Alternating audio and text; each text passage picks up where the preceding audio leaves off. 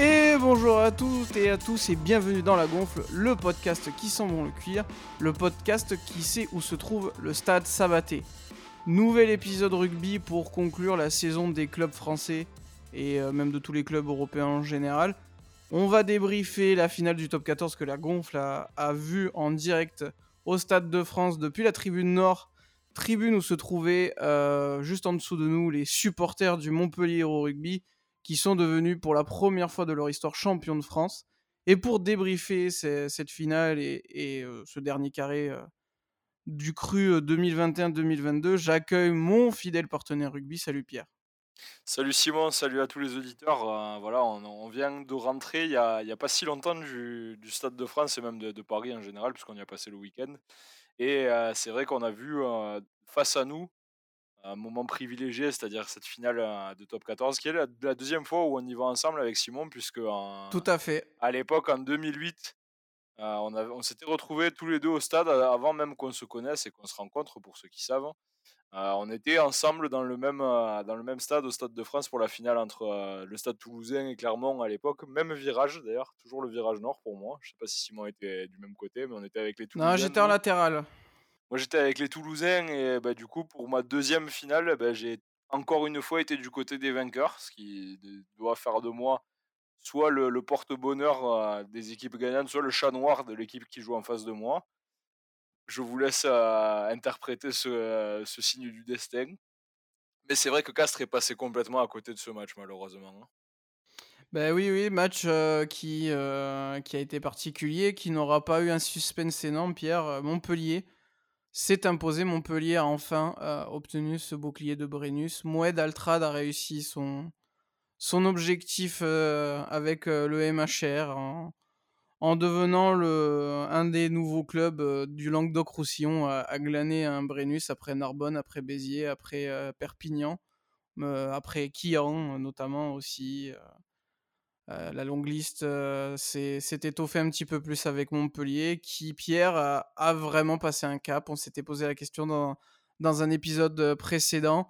On a eu peur pour eux hein, euh, en voyant les six derniers matchs euh, de leur saison régulière entre la Coupe d'Europe et, et le top 14, avec, euh, si je dis pas de bêtises, qu'une seule victoire et, et euh, cinq revers. Mais, euh, mais on a assisté à, à des demi-finales, à une finale où euh, Montpellier a été au-dessus physiquement, a été pragmatique et, et décroche un, bah, un championnat mérité, euh, quoi qu'on en dise, euh, qu'on les traite de mercenaires ou non. Bah, Montpellier avait déjà fait un, travail très sérieux la semaine dernière contre, en battant Bordeaux, qui était peut-être la meilleure équipe sur, le papier qui arrivait sur ce dernier carré. Euh, Montpellier qui fait, un, qui fait un match très appliqué euh, contre, contre Bordeaux notamment, euh, malheureusement avec l'essai, avec juste une, une tâche au, au tableau, avec l'essai de Jalibert qui est inscrit à la 16e minute, qui aurait pu être évité selon moi si Garbisi avait pas fait son italien à parler avec les mains et à faire des grands gestes dès qu'il a raté son, son. S'il s'était bougé au lieu de râler, bon, il aurait peut-être pu l'arrêter ou au moins le retenir et l'empêcher de marquer cet essai. Mais c'est vrai que Montpellier a sorti une, super prestation déjà contre, contre Bordeaux. Et ben, sur cette finale, il n'y a, pas de- y a pas photo, ils l'ont dominé de la tête et des épaules. hein.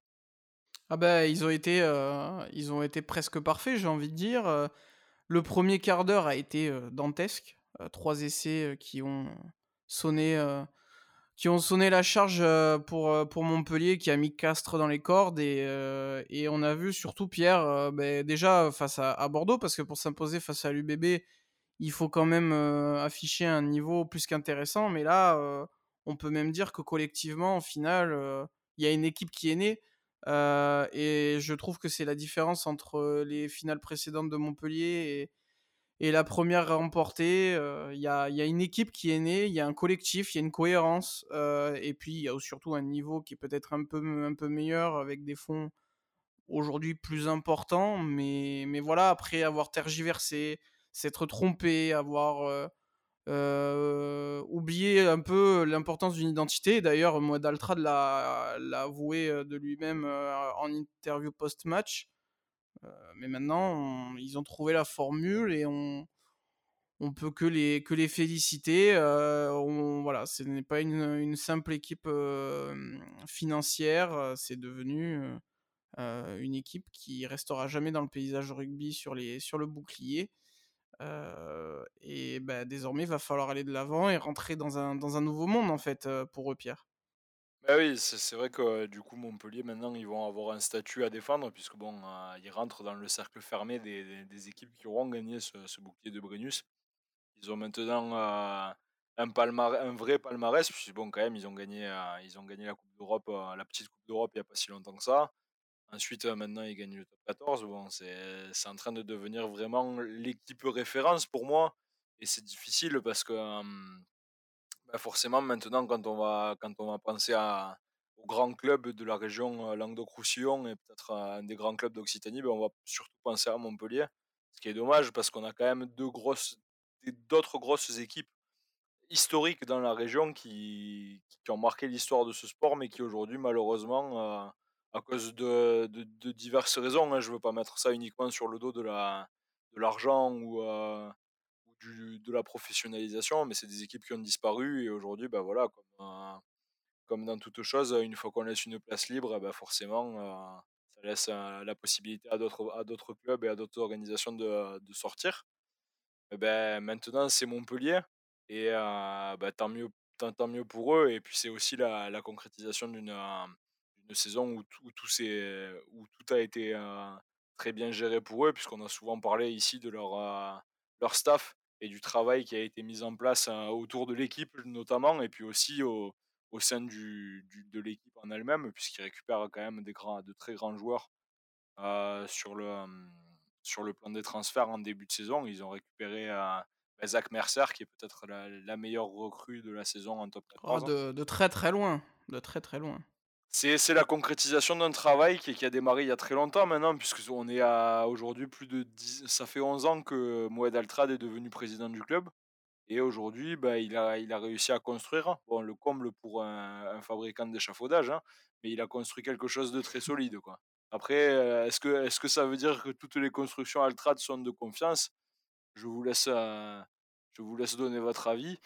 mais euh, ce qu'il a fait à Montpellier, maintenant, voilà on peut pas on peut pas le nier. On en a parlé pendant des années, ça nous a beaucoup fait rire euh, de voir un peu cette équipe euh, tergiverser et avoir du mal à mettre quelque chose en place. Et ben aujourd'hui voilà, maintenant on rigole plus plus plus beaucoup les opposants euh, au MHR. En tout cas, son entreprise sportive aurait été plus concluante que celle aux élections municipales.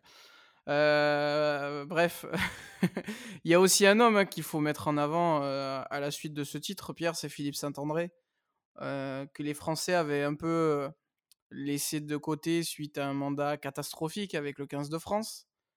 une sortie par la petite porte après une déculottée face à la Nouvelle-Zélande, dans un maillot un peu blanc et rouge qui n'était pas particulièrement joli d'ailleurs, donc il n'y avait rien qui allait à cette époque. Et il a su rebondir à Montpellier, apporter les manques que, le, que le club subissait depuis, depuis plusieurs saisons.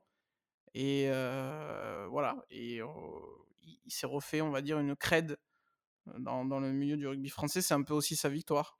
Ah ben là, bah, cette, victoire-là, elle elle est, évidemment pour lui, hein, parce que Montpellier a extrêmement bien géré son match et c'est très bien, c'est une belle illustration du travail du coach hein, notamment, de, gérer son équipe aussi bien et de pouvoir la mener au bout de la saison, puisque bon, ça reste aussi, le rugby c'est un sport où on gagne souvent à 23 plus qu'à 15, et bon, même s'il est aidé certes par, par une, une profondeur de banc qui est, qui est assez considérable, il y a des types qui, qui sortent de, de, son, de son centre de formation et à qui il donne la confiance et qui lui permettent d'atteindre les sommets.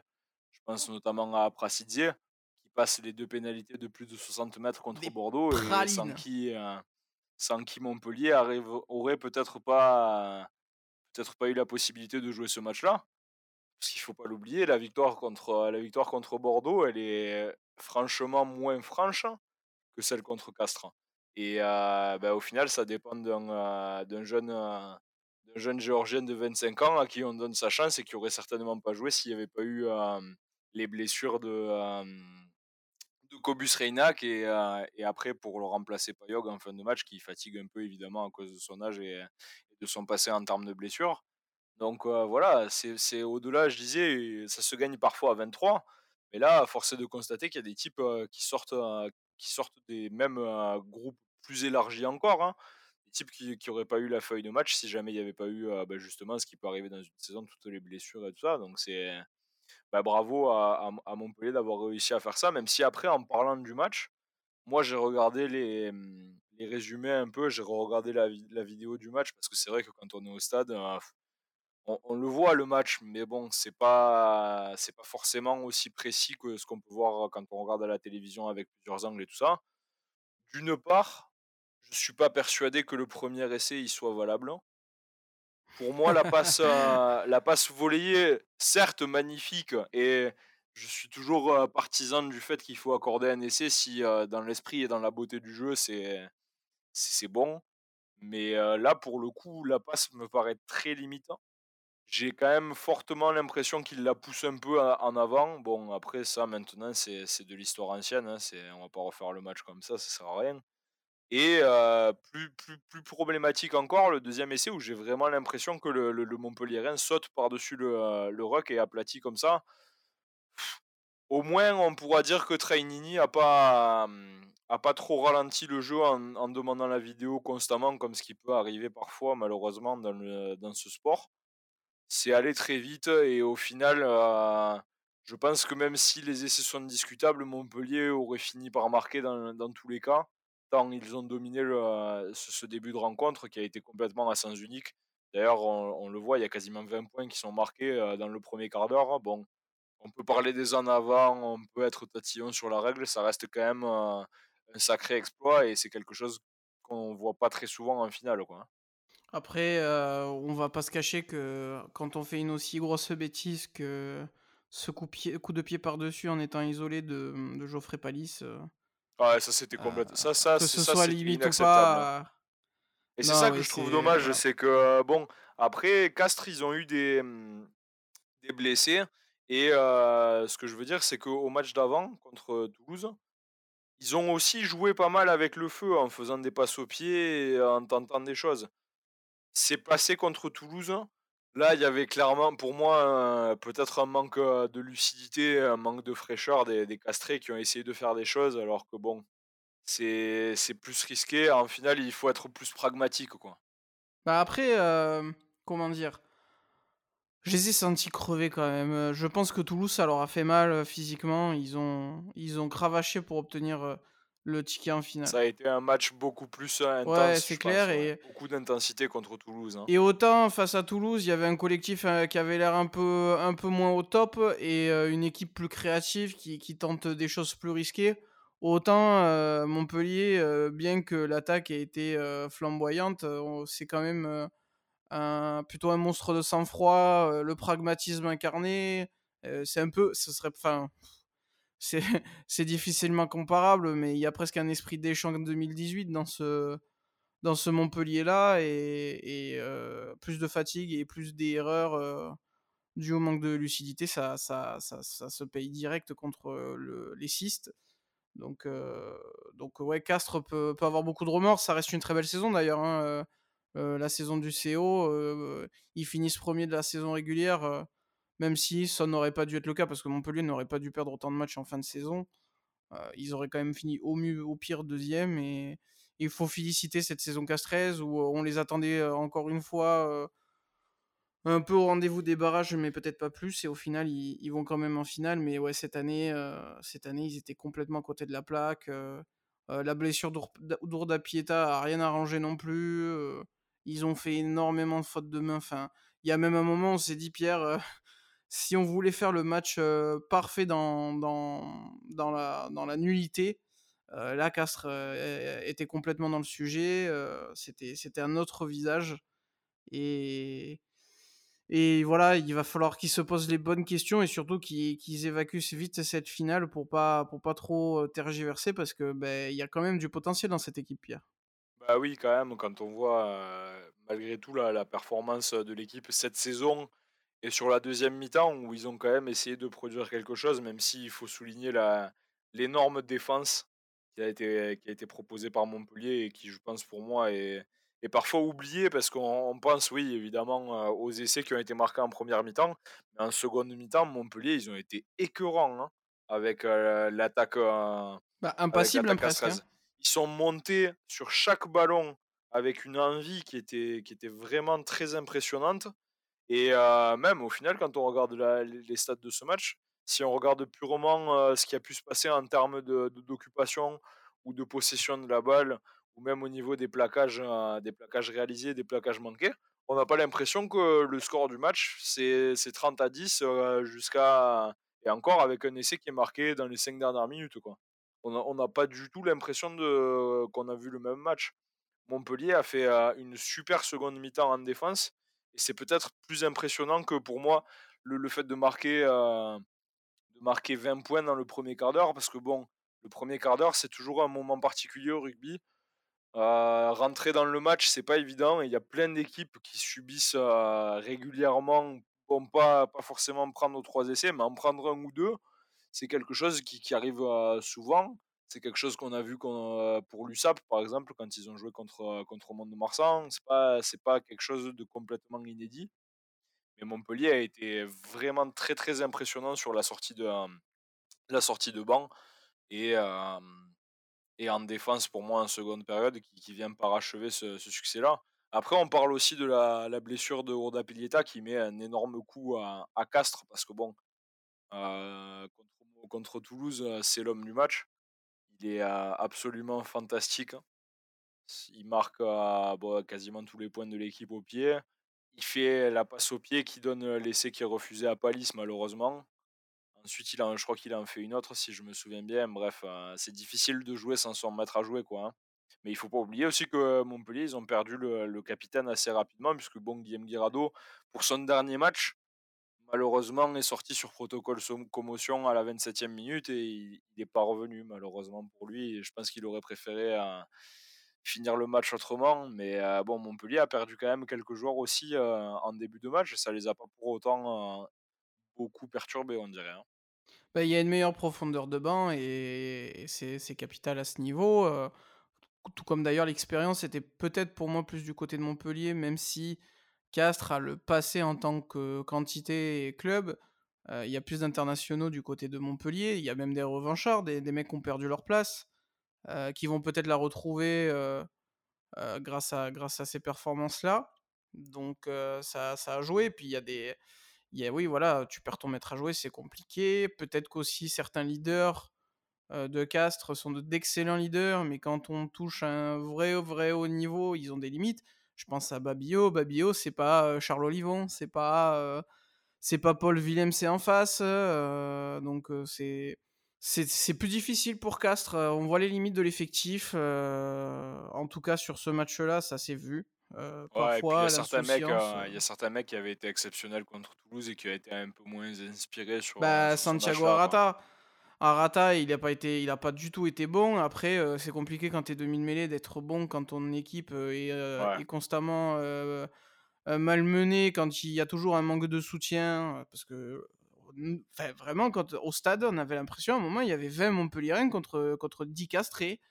Il y avait jamais personne dans les rucks du côté de Castres, balle en main. C'est aussi ce qui me faisait dire, ils sont carbonisés.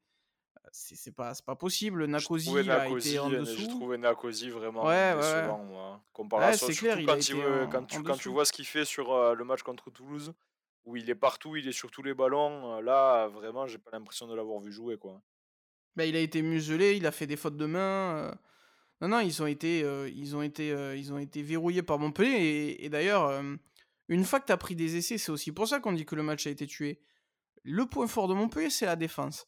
Donc si Montpellier s'envole au score et que tu les laisses, heu, déployer, heu heu, leur jeu offensif et qu'ils arrivent à concrétiser, face à une équipe comme Montpellier, c'est difficile derrière de revenir, quoi. Il faut aller aller chercher un mental d'acier, et aller, aller au-delà de des 100% de capacité d'un joueur. Il y a il y a presque du surréel qui doit intervenir et bah, ils l'ont pas eu ils l'ont pas eu et ils ont même eu un peu de malchance justement avec des blessures donc Ouais et puis malheureusement le rugby c'est. C'est pas c'est pas comme au foot, hein, quand même, au rugby et bon, heu, quand quand il y a un gros écart quand même, c'est beaucoup plus difficile de clair, revenir.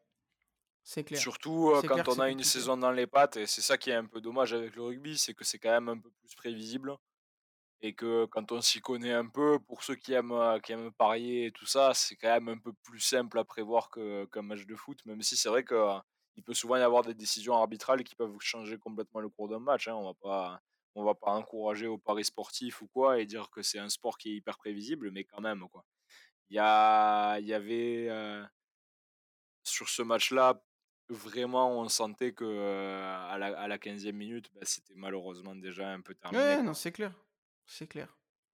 Il y a quand même une zone d'ombre, tiens, je voulais aussi avoir ton avis sur, je change un peu de sujet, mais on reste toujours sur la finale. Je voulais avoir ton avis, valeur ou pas valeur, ou est-ce que, dans ces cas-là, on s'en fout? Il y a quand même pour moi une note un peu sombre, un peu un peu dégueu, qui entache, ce moment inédit. C'est que Fulgence Ouedraogo, légende du club, le seul, des, 3 fantastiques à être, à être resté jusqu'au bout et ma chère, que ce soit sa volonté ou celle du club d'ailleurs, heu, qui était pas sur la feuille de match. Il est quand même champion de France, mais il a pas joué cette finale. Est-ce que pour toi, heu, c'est c'est pas bien ou, ou aujourd'hui, bah, c'est que le meilleur, joue, et le statut n'est pas si important? Bah, il me semble qu'il était pas il était pas non plus à 100% physiquement pour ce match-là. Je crois que j'ai entendu je sais plus qui j'ai entendu une interview, je sais pas si c'était, hem, je crois que c'était, hem, je crois que c'était Philippe Saint-André que j'ai entendu en interview, mais je suis pas sûr. Je je suis Bah, il va pas te dire que que c'était une pompe, c'est sûr. il disait que voilà, ça avait pas été un choix sportif, heu, à 100% puisque bon, le apparemment le joueur était pas à 100% et que, bah, du coup, forcément, tu vas pas prendre le risque. Il disait que, si tu alignais le gars, et qu'après en fin de match c'est serré et que sur le banc tu as un type qui joue sur une jambe, bon, c'est difficile. C'est sûr qu'après avoir vu le match, heu, Montpellier en soi, ils auraient pu le mettre sur le banc même s'il avait eu la jambe coupée, quoi, hein. Globalement, ça aurait Mmh pas fait une différence fondamentale. Ce qui est ce qui est surtout triste pour moi, heu, en tant que personne qui est quand même attachée malgré tout, même si, heu, je je les porte pas dans mon cœur, qui qui suit le club de Montpellier depuis des années. C'est très triste de voir Montpellier soulever le premier titre, de Brennus alors que, alors qu'il y a encore, Louis Picamol et et Trenduc et Ouédraogo dans une, plus grande mesure qui sont encore en activité et qui ne le gagnent pas avec Montpellier. C'est triste parce que c'est, bah, les 3 légendes du club pour moi. C'est les 3 mecs, qui ont vu ce club «naître» entre guillemets, même si bon, le club existait déjà quand ils étaient, quand ils étaient tout petits. C'est ils ont vu le club éclore, ils l'ont aidé à atteindre, heu, ce niveau-là qui qu'ils ont aujourd'hui et qui est le le plus haut du du rugby, heu, de l'hémisphère nord. Et ben, malheureusement des mecs comme Trenduc et Picamol, heu, sont plus là pour, pour le vivre et franchement moi je je me mets à leur place. Et franchement, moi, je je serais vraiment au fond du seau, quoi, hein. Après bon, j'imagine que c'est des professionnels et que donc ils font la part des choses, mais personnellement, à leur place, j'aurais envie de crever, quoi. Bah, ouais, ça doit faire bizarre. En plus, c'est l'année de leur jubilé. Ils arrêtent, cette année, donc heu, Bah, ouais, ils arrêtent tous, ouais. c'est, heu, comme si le destin essayait de faire un signe, mais bon, c'est comme ça, Ah, c'est hein, heu, malheureux, ça aurait été une faut ça aurait vraiment été une image magnifique, surtout pour, pour Ouédraogo et Trenduc qui avaient joué, déjà dans catégorie de jeunes avec, le Saint-Loup quand ils étaient, quand ils étaient tout petits, donc bon C'est vrai que c'est un peu mmh c'est un peu l'amertume et si j'étais supporter de de de Montpellier, ça me ça me laisserait un petit goût amer malgré tout de ne pas avoir gardé ces mecs-là, surtout quand on voit la saison qu'ils arrivent à produire. Parce que bon, même si, heu, Bordeaux fait rien cette année, heu, Picamol et Trenduc, ils ont quand même montré à plusieurs reprises qu'ils étaient encore là et heu et ça aurait ils auraient eu leur place au moins en tant que, heu, membres, hem Occasionnel de feuilles de match à Montpellier, je pense qu'ils auraient quand même pu faire du bien à cette équipe et c'est dommage qu'on ne les ait pas conservés. Après, on va pas refaire le monde, hein, malheureusement, c'est comme ça, mais on tenait quand même à les à le signaler et à saluer, heu, le départ de 3 grands joueurs, heu, de, des années 2000 et 2000 fin fin 2000 et début de 2010, enfin même tout 2010, heu, qui ont marqué, bah, Montpellier, et aussi le 15 de France, hein, notamment, Trinduc, heu, Je me souviendrai toujours de, sa, de son échappée en finale contre la Nouvelle-Zélande et que c'est une cuillère qui le rattrape d'un cheveu.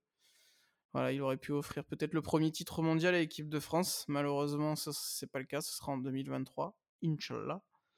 Mais, euh, mais voilà, petit, c'était un petit salut que, que je voulais faire. Euh, eux qui ont évolué dans le club Hérolté. Club Hérolté, Pierre, ça me fait penser que euh, Champion et Club Hérolté, avant, c'était c'était l'AS Béziers, qui, a, qui a eu une époque un peu dynastique, fin des années 70, début 80. Est-ce que Montpellier, qui quand même a un gros budget et qui désormais a trouvé le chemin de la victoire, qui va quand même encore recruter de manière sympathique, hein, Louis Carbonel est en arrivée pour concurrencer Foursan et Garbizi. On annonce aussi un, jeune talonneur prometteur, Vaca de Narbonne, au poste de talonneur. Il y a aussi Léo Colli de Mont-de-Marsan qui a fait une super saison qui, qui va rejoindre Montpellier.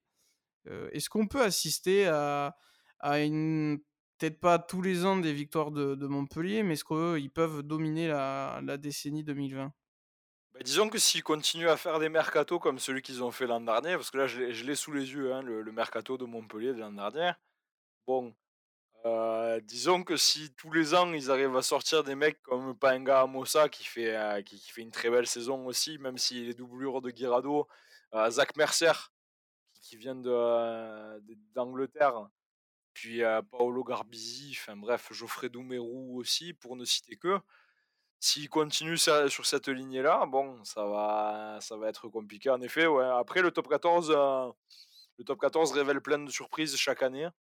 Et on a la chance d'avoir aussi un vivier de joueurs qui, qui, apparaissent chaque année dans les clubs, pas forcément les clubs du haut de tableau d'ailleurs. On pense à, Melvin Jaminet qui sort de Pro D2 et qui va, qui va jouer probablement les plus hauts les plus hauts, dans les plus hautes sphères du rugby avec le Stade Toulousain la saison prochaine. Il y a aussi Antoine Astoy. Enfin bref, il y, a des mecs qui, sont, qui sortent un peu de nulle part comme ça et qui apparaissent. Mais Montpellier, avec, une, euh, avec en effet un, budget et maintenant un nouveau statut, qui est celui quand même d'être champion de France et euh, d'avoir gagné la Coupe d'Europe aussi, va être un club qui va attirer beaucoup plus, malheureusement notamment surtout au niveau des joueurs qui sont de qualité et qui sont déjà installés, mais aussi justement, et c'est là que ça va être intéressant pour eux, c'est au niveau de la formation et de cette capacité à aspirer aussi les jeunes un peu du, de toute la région et même de toute la France en général. Montpellier peut maintenant capitaliser avec, avec son nouveau statut et, et l'argent de, de Moed Altrad, évidemment, pour construire quelque chose de solide et qui, qui, fera sûrement d'eux le, plus gros club de la région Languedoc-Roussillon pour les, les, années à venir. Parce que bon, c'est quand même des infrastructures qui sont très développées maintenant autour du rugby de Montpellier. Et ben, justement, euh, s'ils continuent à avoir des résultats comme ça, avec une montée en puissance qu'on constate quand même depuis quelques années, même si la saison dernière avait été moins bonne, s'ils continuent sur cette lancée, je vois pas pourquoi Montpellier jouerait pas les, premiers rôles euh, dans le top 14 pour, les 5-10 prochaines années. Après, bon, ça peut, ça peut se jouer à pas grand-chose. Et c'est vrai qu'on a assisté à une saison de 2021-2022 où le top 14 a quand même été très homogène et où, comme je le rappelle assez souvent ici, il y avait 8-9 clubs qui, avaient un niveau acceptable et qui méritaient peut-être d'être dans le top 6. Donc, il va falloir suivre ça l'année prochaine. Ça va être très difficile, à mon avis, de, de dire quelle équipe va réussir à atteindre le top 6 et encore au moins celle qui va gagner le, bouclier de Brennus la saison prochaine. Bah, perso, je pense que c'est compliqué d'imaginer une dynastie parce que, comme tu l'as dit, le niveau il est tellement fort et tellement homogène que. Comment dire? Ouais, c'est compliqué parce que. Il y a, y, a, quand même Toulouse, il y a. Il y a Toulouse, Toulon qui, qui va sûrement revenir. Il y a euh, Castres qui est toujours un peu là en trouble fait n'empêche. Bordeaux qui a quand même des ambitions et du potentiel. Ça va être je, je, pense déjà qu'un deuxième titre, ce serait déjà un énorme exploit en, moins de 10 ans, il faut le dire. Ce serait énorme. Déjà de faire le, le doublé, ce serait énorme. Mais, mais je pense qu'on comptera quand même par contre sur Montpellier, quoi qu'il arrive, dans, dans les dans les phases finales de Coupe d'Europe et de Top 14. Ça, c'est une évidence. Ils vont avoir des équipes monstrueuses chaque saison. effectivement, ils vont mieux attirer désormais. Mais voilà, il y, a quand même des clubs en face qui, qui, ont, qui ont du potentiel, qui ont des finances également. Donc,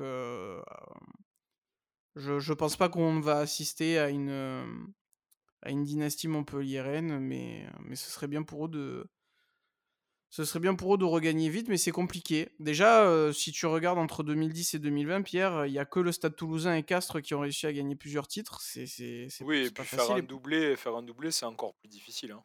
Ouais, c'est clair. Et, euh, et d'ailleurs, euh, on parle d'une décennie où il y a quand même Toulon qui a gagné trois coupes d'Europe d'affilée. Hein.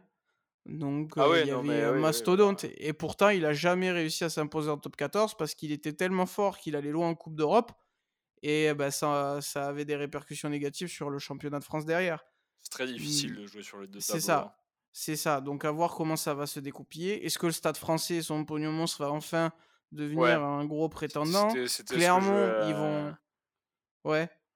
C'était la, la, vraie, la vraie énigme parce que je suis en train de regarder les budgets. Bon, euh, il y a toujours cette, euh, cette, bizarre, cette anomalie hein, qui, est, qui, est, le Stade français, qui est à la fois l'équipe la plus, la plus riche du top 14 et, à l'inverse, une des équipes probablement les moins bien gérées, qui finit 11e malgré euh, un budget de presque 40 millions, ce qui est euh, presque le double globalement de la plupart des autres clubs. Ce qui est mmh considérable. Et bon, est-ce que, est que Paris va enfin réussir à faire une saison correcte et à, et à nous faire taire. Est-ce que ça pourrait être le, justement le, le nouveau Montpellier qui on, pense à la saison d'avant qui est fini euh, pareil euh, en dehors du pas jouer le maintien mais presque. Hein? Est-ce que le Stade Français va pas nous faire une, une MHR cette saison?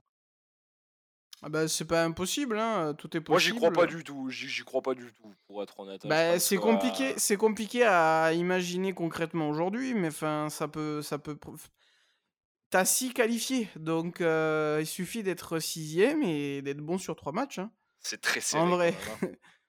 c'est aujourd'hui, aujourd'hui, euh, c'est une incertitude totale en fin de saison euh, de régulière de, de, savoir qui va, qui va être champion. Là, il se trouve que cette année, c'est le top 2 qui, a, qui, a, qui est allé en finale, mais, mais Castres, qui était sur une série impressionnante, bah, s'est arrêté au pire moment, quoi. Donc il, faudra, il faudra voir. Et puis attention, Toulouse va pas, euh, avec l'effectif aussi qui se construit là-bas, ils vont pas, ils vont pas rater cinq fois de suite. Hein. À mon avis, Toulouse, ils vont vite regagner. Hein. c'est sûr qu'ils vont être dans le top 6. Je verrais bien. Euh, j'ai bien envie de croire en, le, loup l'année prochaine, même s'ils vont changer d'entraîneur. Qui Puisque Pierre mais qui, qui s'est imposé en, en, challenge un peu comme Montpellier l'an dernier, qui va connaître la même dynamique, qui a des moyens, qui Ouais, qui a beaucoup de moyens. Hein, c'est le, troisième, c'est le troisième. Quoi faire hein. Ouais, non, mais il y a, y a de quoi faire. Il y a de quoi faire. Ouais. Non, c'est sûr, mais en tout cas, ouais, le, le, top 14 va pas fini, à mon avis, d'être euh, avec beaucoup de suspense. Et plus ça va aller, plus on va avoir des surprises au niveau des équipes qui vont, euh, qui vont bah, pas forcément descendre, mais qui vont être euh, dans la course au maintien. Et on pourrait avoir des surprises, je pense. Et puis je pense aussi que cette année, cette année euh, c'était déjà un peu le cas sur 13 équipes, mais l'an prochain c'est possible sur 14.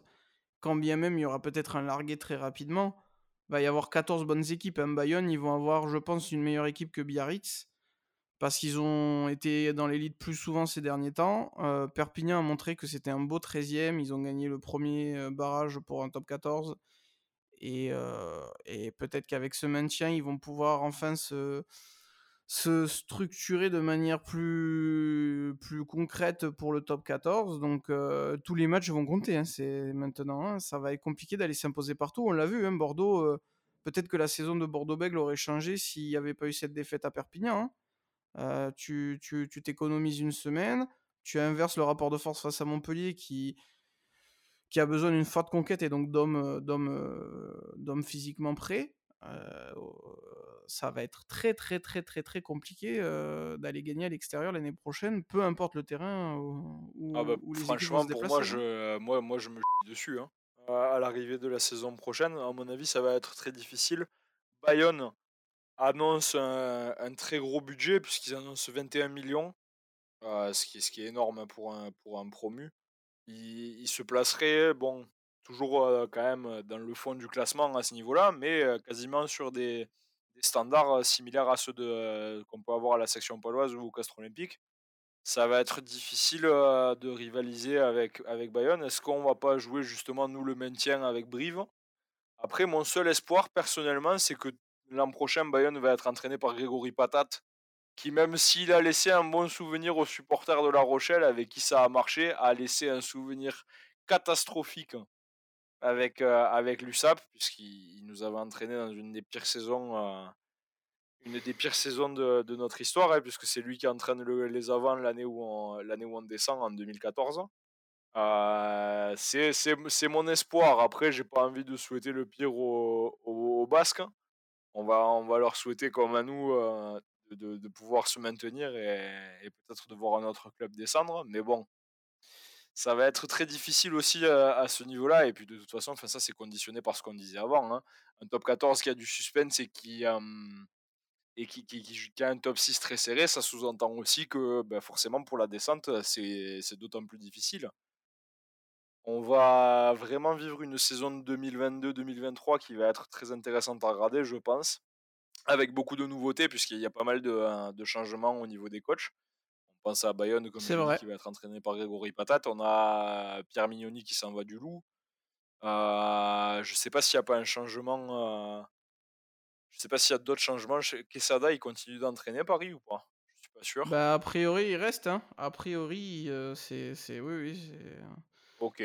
L'effectif va être étoffé, euh, selon, le, selon le, le, propriétaire de. Est-ce qu'on n'aurait pas aussi peut-être une, une fin pour Christophe Furios avec Bordeaux? Je sais pas. Je, ça, on n'en a pas trop parlé. Non, non, il a, il a annoncé qu'il. Va rester, mais. Il a annoncé qu'il restait. Il a annoncé Et du coup, c'est Woki, qui s'en va. Woki a pas officiellement euh, annoncé son départ, mais il a dit qu'il n'était pas forcément. Très chaud de continuer à l'instant T. Peut-être qu'il attend des garanties, peut-être que le, y a une rupture avec le, coach ou l'effectif, à voir. Il a peut-être envie d'une nouvelle aventure, hein. il croit peut-être plus en l'UBB. Il va falloir voir ce qui va se passer, mais c'est encore indécis. Et dans les entraîneurs qui vont arriver, bah, du coup, à Lyon, euh, Xavier Garbajosa va faire son retour sur un banc après des, des un raté, notamment à Montpellier. Euh, on va voir ce que, ce que ça va donner du côté de Lyon. Il a une, il a des joueurs prometteurs. Euh, là aussi, ça va être intéressant de, revoir Garbajosa euh, coacher, à voir ce que ça va donner. Et, puis, euh, et puis, il va falloir aussi faire attention à Brive, qui est toujours un peu, un peu à la limite et qui, et qui non mais qui est toujours un peu à la limite, qui arrive à faire des belles perfs, mais qui se fait toujours peur en finissant entre la 11 et la 12, 12 ou 13e place. Là, il va y avoir un Perpignan qui s'est sauvé, qui a montré qu'ils étaient bons. Euh, Bayonne risque d'être bon. Euh, c'est peut-être la. Ça va peut-être être la saison de trop euh, en. Bah, franchement, c'est pas, pas, pour faire, pas pour faire du chauvinisme, hein, mais très honnêtement, cette année, Brive a bénéficié du fait qu'ils ont joué le premier match contre nous et ils l'ont joué chez eux. Et à ce moment-là, on n'avait clairement pas la meilleure équipe de l'USAP en face. Et je pense que si ce match-là n'avait pas été en ouverture euh, et qu'il était intervenu plus tard dans la saison, l'USAP aurait peut-être pu faire quelque chose. Euh, et euh, je bah, trouve que sur la, saison, sur la saison, on montre quand même de plus belles choses que Brive. Même si Brive est une équipe redoutable à domicile et, et qui sait jouer sur ses forces et, et qui sait justement effacer un peu ses faiblesses. j'ai pour moi, au vu de la saison, je n'aurais pas été choqué que Brive finisse derrière nous et au final, ça finit sur un cruel euh, stade français contre, euh, contre Brive où, les Parisiens font n'importe quoi et où Laurent Sampéré sauve pas la nation catalane. Bon. T'es, dur quand même parce que. Je te trouve dur parce qu'ils ont quand même fait des belles performances euh, sur, sur les différents terrains de, de, France. Ils, ont, ils sont allés chercher des victoires importantes et etc. Donc les. Oui, bah oui, mais au final leur maintien, il tient, leur maintien, il tient à une victoire contre contre le Stade Français qui joue plus eh, rien. Eh, c'est le jeu, c'est le jeu, c'est le jeu du, c'est le jeu du calendrier. Ouais, c'est le calendrier, ouais. Donc on verra, on va suivre ça avec attention. Comme on va suivre et on va conclure là-dessus, Pierre, la Coupe d'Europe avec l'arrivée. des, des Sud-Africains. Notamment à Sud-Africains, mais des bœufs sud-africains qui ont pas de qui, qui ont, qui ont pas de coups tellement ils sont musclés. Il y a, y, a, quelques clubs français qui vont être concernés par les déplacements en Afrique du Sud, ou en tout cas les affrontements face à l'Afrique du Sud. Il y, a la, y a le Loup qui va, qui va se déplacer en, en, Afrique du Sud, si je dis pas de bêtises. Clermont aussi est tombé dans, dans un groupe qui est composé d'un club sud-africain, donc ça va être intéressant de d'analyser ça. Et Montpellier, le champion de France, va, affronter les Stormers, donc on va voir ce que ça va donner, cette Coupe d'Europe avec son fonctionnement toujours un petit peu particulier. Euh, Toulouse a un gros groupe. Euh, euh, La Rochelle aussi, ça va pas être simple hein, pour tout le monde. Oui, bah oui, du coup, on a, aussi des, Sud-Africains en, en, Challenge Cup où il y aura justement le Stade français qui va s'en aller à jouer contre les Lions. Et, et la section paloise qui va jouer contre les Cheetahs bref, ça va être une, ça va être une saison assez drôle. Hein. Moi, je suis un peu déçu qu'on n'ait pas tiré euh, les Sud-Africains. Ça, ça, aurait été sympa à voir. Bon, après, voilà, c'est la malchance du tirage ou la bonne chance pour nous. On en parlait dans l'épisode précédent. J'ai regardé la, finale, moi, du coup, du, euh, du, United Rugby Championship qui était cette année entre les, les Stormers et les Bulls. Et ça a été vraiment un match. Ben, je sais qu'on n'a pas le même point de vue sur le rugby sud-africain, mais ce match-là, on s'est régalé de le regarder avec, euh, avec mon collègue Vincent Rouge. Euh, on l'a regardé un peu par hasard parce qu'il n'y avait pas grand-chose et c'était entre, euh, bah, du coup, entre les, juste avant la demi-finale. Et bah, c'est vrai qu'on a vu un match complètement débridé. Alors c'est bon, c'est sûr que quand on joue en Afrique du Sud, le stade est vide, il n'y a pas énormément de pression. Et bah, du coup, on joue un peu sans pression, librement. On, joue à, la, à, la, sudiste un peu, hein, comme ce qu'on voyait souvent sur le Super Rugby. On joue sans, réellement, sans réelle crainte. Et du coup, bah, ce match-là avait été très ouvert et on avait vu du très très beau jeu.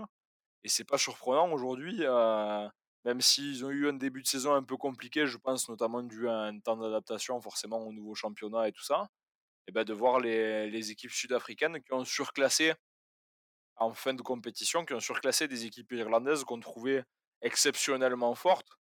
Euh, L'Ulster et le Munster qui font des saisons super à côté de ça, qui, qui ont euh, faibli malheureusement en Coupe d'Europe, mais qui, avaient montré de très belles choses hein, dans les matchs qu'on a regardés.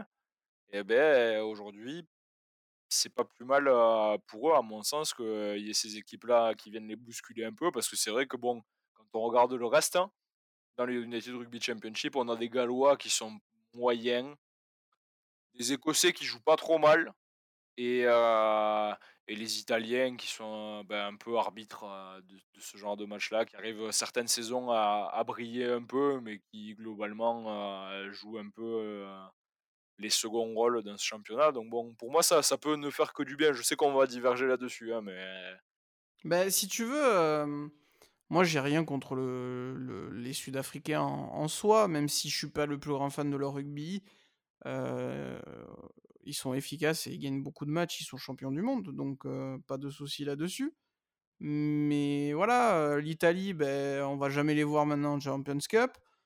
On se plaint que le rugby n'est pas encore un sport mondial, qu'il faut le développer, mais on barre la route et on, fait de la consanguinité en ramenant une nation du Sud qui a rien à faire là, parce que je rappelle que la Champions Cup, c'est une Coupe d'Europe à la base et on, ramène des Sud-Africains pour le pognon, euh, d'autant plus pour eux que pour nous, parce que en vérité, je suis pas certain que l'Europe euh, avait besoin d'eux. On verra bien. Je suis pas certain qu'il y ait un attachement euh, qui, qui, va se perpétuer avec l'arrivée des Sud-Africains dans, la Champions Cup. Donc à voir. Et puis on va suivre aussi les clubs français qui vont aller en Afrique du Sud pour analyser un petit peu le on va dire, les répercussions physiques et aussi bah, sur les résultats.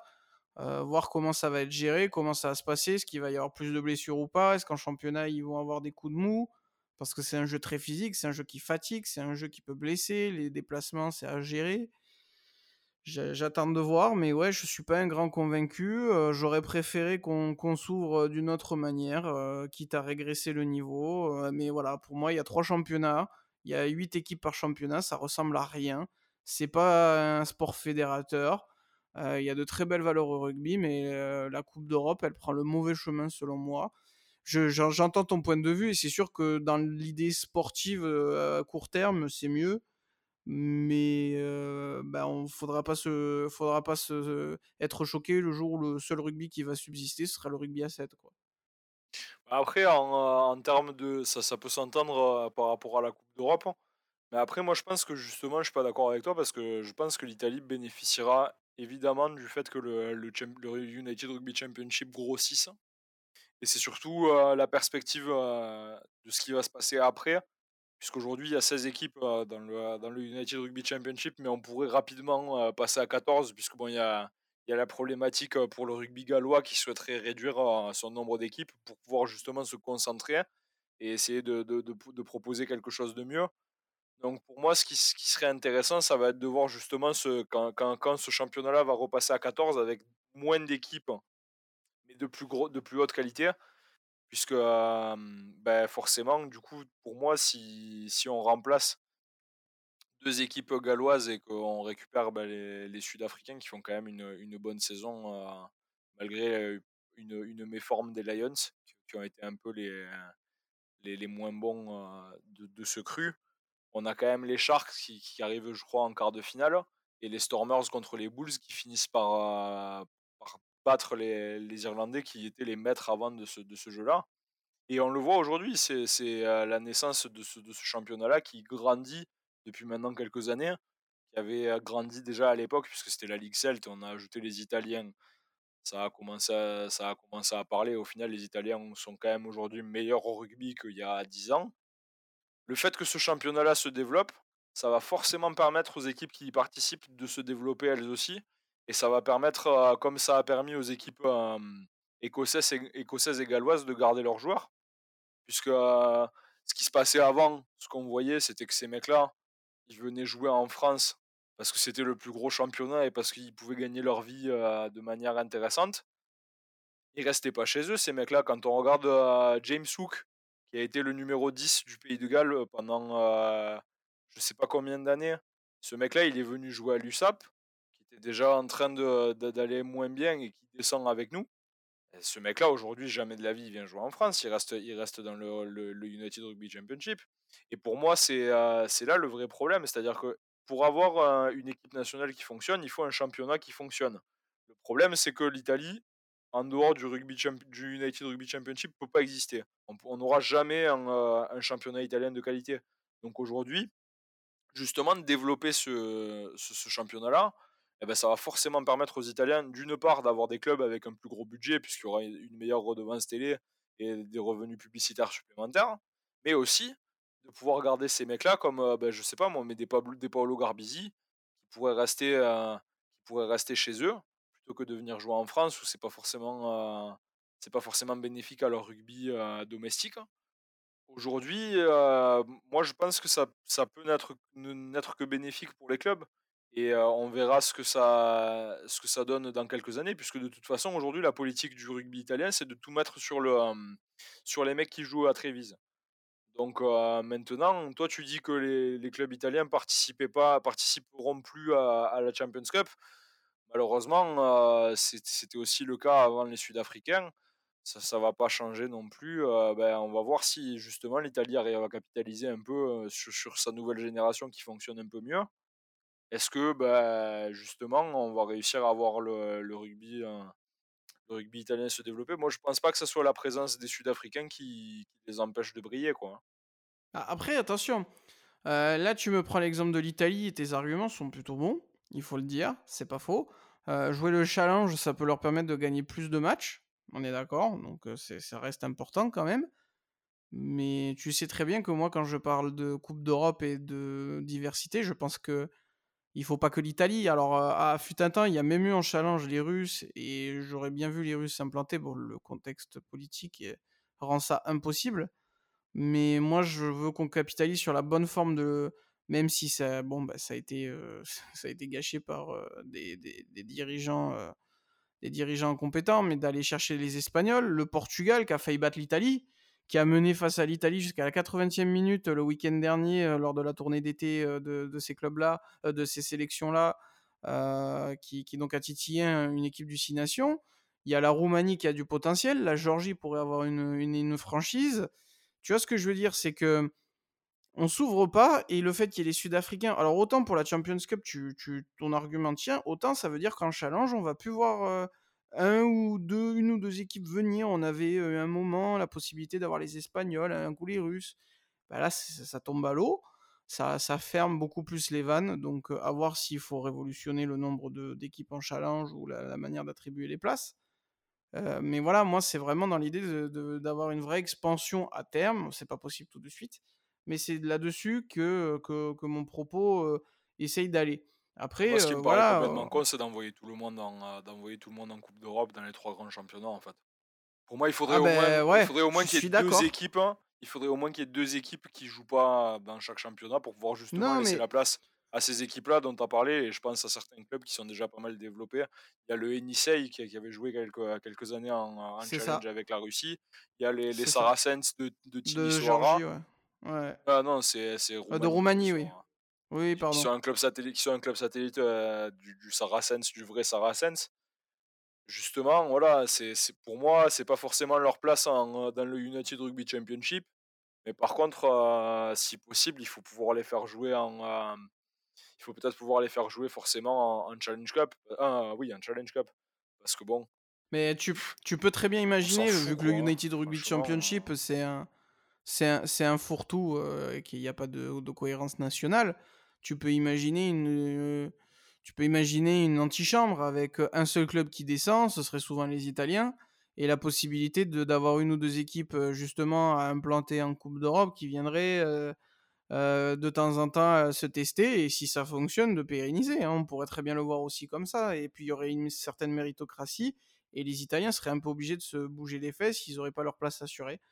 Bon après, heu, voilà, on peut refaire le monde, on sait que le rugby, c'est pas beaucoup de pays, c'est, heu, c'est entre un entre-soi et même dans ta effectivement, comme tu le dis, dans ta dans en changeant rien et en continuant sur la vision qui a été prônée, on pourrait très bien envoyer beaucoup moins d'équipes, que le calendrier s'allège, qu'il y ait moins de joueurs fatigués, des risques de blessures amoindris, tout en ayant inclus, bah, les Sud-Africains. Heu, il y a pas besoin de de 8 équipes françaises, il y a pas besoin de 8 équipes anglaises. Heu, le Pays de Galles, c'est déjà énorme qu'ils aient 4 franchises, ils pourraient, heu, en avoir qu'1 seule en coupe d'Europe, ce serait pas gênant et et pareil même pour les Écossais, donc ce qui est d'ailleurs souvent le cas.